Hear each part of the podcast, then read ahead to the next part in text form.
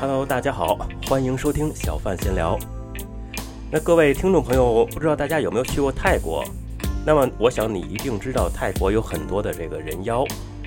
不知道大家有没有去想过哈，为什么这个泰国会出现这么多的人妖啊、变性人之类的？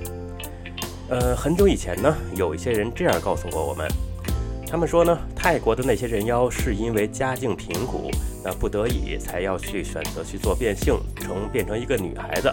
那因为这样呢，一方面可以给家里节约开销，而且还能帮助家里挣更多的钱去补贴家用。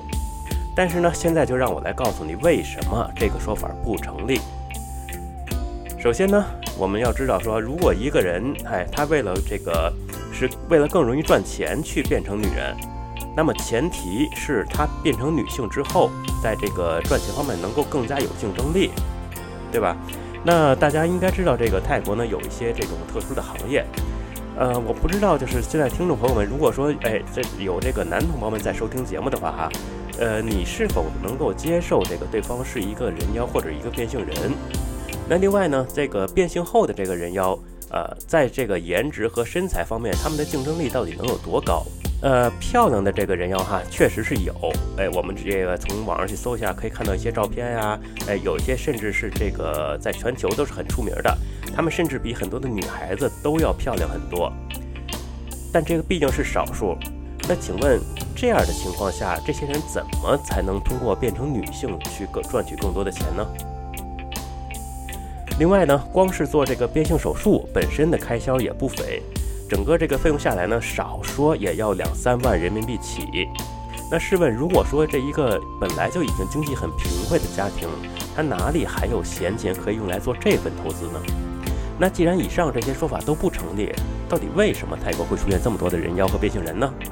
哎，小潘，我的看法呢是这样。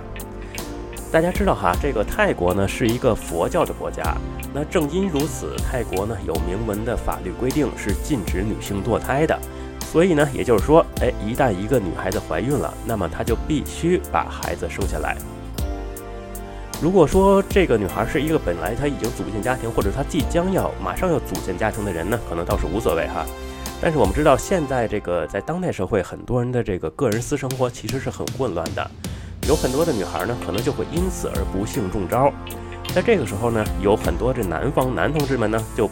嗯，可能并不想承担责任。那甚至对于有的时候来说呢，呃，这个对于有些女孩子来说，当然不全是男方的责任哈。有对于有些女孩子来说，可能她当她有孩子的时候，她连自己孩子的爸爸到底是谁都不知道，因为是吧？这个可能性的人选实在太多了。结果呢，哎，那这样的这样的一个事儿呢，就导致这个女孩子就必须单独来承担养育这个孩子的责任。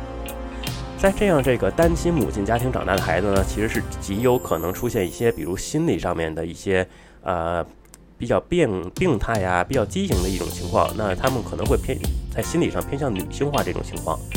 慢慢的呢，他们就会从心底就认为，哎，认定自己应该是一个女孩子。而当他们意识到自己的这个生理特征，哎，因为毕竟他们这个在物理上面、生理上面是男性，对吧？当他们认识到自己的生理特征和心理不符的时候，怎么办呢？他们就可能会去选择从生理层面改变自己。所以说呢，这个家庭环境的这种畸形啊，才是导致泰国出现大量人妖、变性人，甚至是很多的这种 gay 啊、同性恋的原因。而对于这些人妖呢，他们。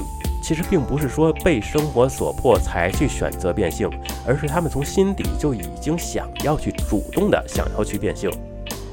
在我们看来呢，他们是从正常变成了一个不正常的状态，但是在他们自己看来，其实他们是从一个不正常的状态变成了一个正常的状态。他们自己会认为，如果他们不去做这个改变，那才是不正常。